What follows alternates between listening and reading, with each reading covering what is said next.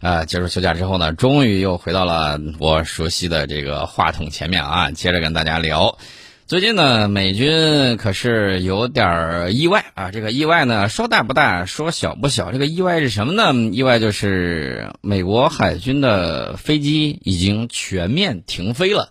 那最近这一个月呢，我这么跟大家讲，这个美国的非战斗损失堪称噩梦级别啊。为什么这么讲呢？无论是美国空军、美国陆军，还是美国海军，还是四等人美国海军陆战队，全部都是榜上有名。呃，哥儿几个谁也别说谁惨了啊！这个这么惨重的坠机事故呢，美国国会当然是忍无可忍，痛定思痛，要求五角大楼，呃，赶紧给我交一份报告，然后做出改变。那么美国海军呢，只能说，那么就暂停所有飞行操作，以进行全面的安全审查和培训。那这个事儿呢，我们其实之前已经给大家预言过啊。我们的预言在什么时候呢？在大家想一下，就是在他的飞机从各个军种啊，然后出事故之后，我就跟大家讲，大家可以看到啊，无论是先进的五代机，还是它的运输机，还是它正在服役的舰载机，还是它的直升机，还是它的这个轻旋转翼啊，看着特别科幻，像那个呃科幻电影里面的那个鱼鹰。啊，也出问题。那除此之外呢，还有其他的啊。这个五代机呢有两款，F 三十五、F 二十二。那么除了这些之外，呃，这个 F 十八 EAF 超级大黄蜂啊，等等等等等等，都在出问题。大家可能会说，还有什么机型它不出问题？目前来看，它的空天飞机好像还没有出问题啊。这你说它算是怎么个意思呢？不要忘了，美国人说我九月份就要装备高超音速导弹了。那现在呢？不好意思，我现在实验还没有完全结束啊，九月份就要量产了，这个东西还在做实验，您得赶紧了。那么这些飞机，我们刚才讲的啊，除空天飞机之外，这些飞机都在接受审查啊。这个事故原因呢也有很多，你比如说六月三号的时候，有一架 F A 十八 E 超级大黄蜂。啊，在美国本土沙漠地区训练的时候坠毁，这个飞行员理查德·布洛克中尉呢不幸丧生了。什么原因呢？他们现在还没说，但是我可以告诉大家，这个里面是有原因的。前几天我在家的时候重温了一下我在美国航母上的八年啊那本书，然后呢就管中窥豹啊，从一个华裔士兵啊，尤其是在这个航母上，美国航母上。呃，曾经有过优秀服役经历的啊，这么一本书写出来的这个情况来看，美国有一些 F 十八的这个保养啊，那是相当的令人产生疑惑。官僚主义也就罢了，谁跟大家说他们那儿什么人事关系很简单？你刚润过去的时候，他当然人事关系简单，你没认识多少人。你想要在主流社会混，或者说想往上流社会爬，那问题就来了。前后左右哪儿不是心眼儿，哪儿不是关系啊，对吧？到处都是手，有把你拉着往上拽的，有把你拉着往下拽的，有把你平着往横着拽的。那么深入到美国社会之后，你才会了解到他们里面啊内部也是很卷的。为什么？资本家剥削的太厉害了，你不卷怎么办呢？那这个超级大黄蜂的维修就是地面维护啊，有一些地面站呢，我认为是有问题的啊。所以说呢，这个里面让他去查，我认为大概率可能是。修理的时候出了事故啊，也因为这个超级大黄蜂啊，这个战斗机还是很皮实耐用的，这是一方面。另外一方面呢，它使用的经验也是非常成熟的。你说现在它到了它的寿命末期了吗？没有啊。所以说呢，正如日中天的时候，突然就出这么个一个问题，不得不往修理上的这个问题上去找一找。然后呢，到了六月八号，有一架鱼鹰轻旋转翼运输机在正进行日常训练的时候。嘎嘣一下掉下来了啊！就在那个圣迭戈以东，大概是一百五十一英里的这个地方坠毁。结果呢，美国飞机上五名海军陆战队队员全部遇难。到了六月九号，这个时间大家看啊，三号、八号、九号很频繁是吧？其实我待会儿再跟大家说。我们现在说的是海军啊，美国海军。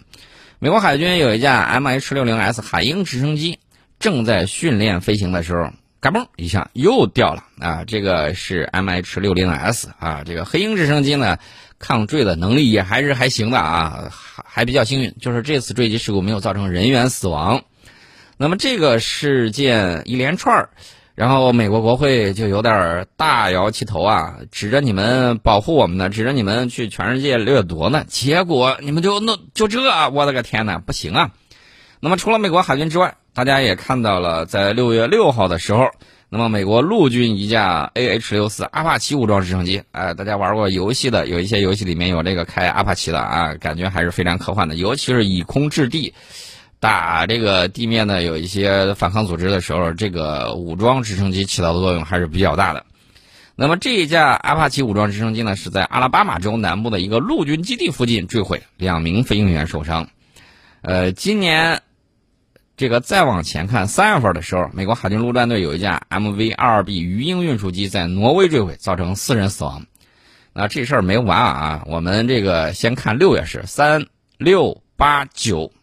太密集了，呃，今年五月份的时候，美国空军两架 F 十六先后在降落的时候，因为前起落架发生故障，无法释放啊，最终以磕头的这种方式迫降。当然了，不是这个屁股朝天平沙落雁式，而是以头抢地式，或者说以脸抢地的这种方式。我倒想起来小时候看那个济公啊，济公有一集里面就演示啊，你说我脸上这个比较脏是吧？来借磨刀石一用，拿脸在那磨了磨，这个镜头给我的印象还是非常深刻的啊。可能美国的 F 十六学会了以脸抢地的这种方式，摩擦摩擦啊，不知道是哪儿的火花啊。那么前不久呢，我们东南某省的有一个 F 十六在夏威夷转场飞行的时候。也是以脸抢地的这种方式发生类似事故，然后一头跪在了地面上啊！这也是美制的 F 十六的前起落架在不到一个月的时间之内第三次着陆事故啊！美国空军就相当的紧张，这是怎么回事啊？F 十六也是我主力机型之一啊！呃，我个人觉得 F 十六可能就是寿命到期了啊！这个 F 十六服役时间比较长，这个 F 十六啊，比我们很多听众。这个出生了，尤其是比八零后的这个年龄还是要大的啊！大家可以想象一下，不能让他再继续服役下去了。再继续服役下去，他应该是到了这个寿命的这个末期啊！这个时候呢，事故就会各种各样的这种频发。所以说呢，还是提醒美国啊，自己得好好注意一下。那么，美国国会怎么办呢？美国国会，我能怎么办？前些年你们撞军舰，这些年你们疯狂的吊机。再过些年，你们是不是打算连这个看守的核武器也能被盗啊？或者说出问题啊？啊，那这就就比较吓人了。呃，我记得在新冠刚刚爆发的那一年，也就是二零二零年，美国海军呢一周之内曾经出现过日常训练连续两次坠毁的这种事件，导致当年的严重飞行事故累计超过了有五起。美国海军航空兵司令部呢，被迫下令，所有未处在战斗部署之中的部队全部起飞，呃，全部停飞啊！口误了一下。大家注意，美国空军是全球第一的空中力量，美国海军的航空兵是全球第二大空中力量啊！这个一点我们还是要对力量有所了解的啊。那么这项令命令呢，直接导致了一千架作战飞机只能停留在地面，以等待飞行安全检查和处理结果。啊，大家可以想象一下，现代战争我们都在讲啊，这个海陆空天啊，这个网电一体。那么这个天当然也很重要啊，不只是这个天军，还有什么呢？还有空军啊，这个空军也非常重要。我们也知道杜黑的这个制空权的这个。呃，这本书啊，讲讲了很多，然后呢，很多这个发展呢，就是按照他的这种预想，然后慢慢这个出现的。那么这个里头问题就来了，你的空军作为美国的这种军事力量部署的这种鹰之利爪，我想问一下，你这动不动的一千多架飞机停飞检查，不然的话不安全。这有些地方万一有事儿的时候，您能跟得上吗？好像跟不上吧？啊，那怎么办呢？凉拌呗，接着查呗。大家不要忘了，这个美国啊，它的海空军出事儿，其实是有一个很大的问题的，就是美国为了维护自己的这种霸权，他玩经济的时候，他有些地方他玩不转，他怎么办呢？军事优先啊，搞地缘政治啊，然后军事力量那不行，我就揍你。我给你搞不成建设，我还不能给你捣乱吗？啊，这种心态不行。这种心态结果会导致什么呢？两方面，一方面呢，就是对于美国自身来讲，它会越来越多的啊部署运用自己的这种军事力量。为啥呢？这个路径依赖。那还有一种问题在哪儿呢？在消耗美国自身的这种国力。大家要知道，美国打现代战争这种高科技局部战争，那动一动可不是大炮一响黄金万两的问题，那花的银子就海了去了。你看，就在乌克兰啊，这一天双方都得投入多少钱呢？这个东西全都跟放炮仗一样，它没有服务于生产，全都噼里啪啦给放了。大家可以想象一下，你过年放个鞭炮啊，这个过去啊，这个图个热闹，你图听个声响，你这放这玩意儿，它图个啥呢？这个图的东西当然很大，但问题是能不能实现呢？很不好说。然后呢，为了这个应对越来越多的这种战备需求以及海外部署的这种任务，所以我们看到美国海军的飞行员、美国空军的飞行员啊，这个越来越疲于奔命，这个战斗机啊更是超负荷运转。本来它能用多少年，然后呢，现在你这么使劲用，那那它也是扛不住的。它机器是不是？虽然只是喝油，但是呢，你天天让它就这么折腾下去，它也受不了。然后这个美国政府问责办公室啊，终于出了一份报告啊。这个报告里面显示，从2011年到2019年的九年时间里面，美军只有三种机型达到了年度平均妥善率的目标，现役46种机型里面，有24种从未实现年度妥善率目标，整体可靠性简直是可以用一个词来形容：惨不忍睹。那么今年二月份发布的最新调查报告显示，美军战机的妥善率相比较二零一八年基本上没有取得多少进步啊，这就是大问题了。所以说呢，这个呃，他这么频繁的使用自己的这种武力啊，然后呢，你说这个威慑战略它有个问题啊，威慑战略虽然可以达到不战而屈人之兵的这种效果，但是威慑战略它毕竟。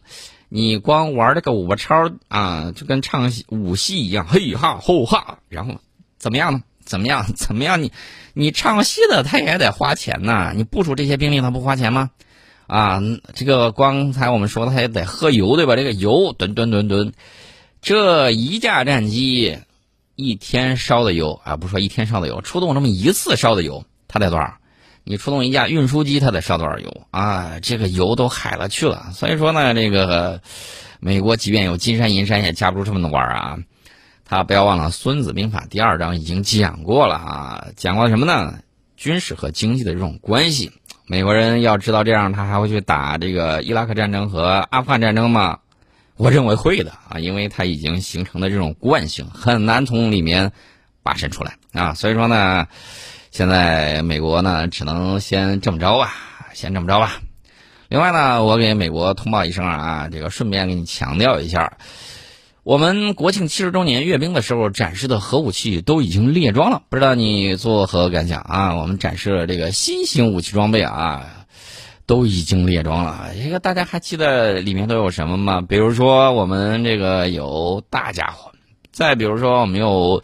这个高超音速的这种东西，它能不能带一些什么小巧的战术型的核弹头啊？那我哪知道啊？你问我，我问谁？我也不知道。但是呢，我可以告诉你，咱们呢，这个武器发展到什么程度？呃，我觉得还是要有权威的这个声音。我们看到我们的这个国务委员兼国防部长魏凤和呢，就讲。这个他告诉记者啊，说不知道你看过没看过这个中国的七十周年国庆大阅兵？七十周年阅兵展示了新型武器装备，中国军队都有，都已经装备了部队。当然，我们呢不搞军备竞赛，核武器的发展，中方是适度啊适当的走中国特色的核力量发展道路。我们走和平发展道路，不称霸，这个是写入我们宪法的，也写入我们党章的。中国坚定不移的走和平发展的这个道路，这是发展军事力量的这种目的。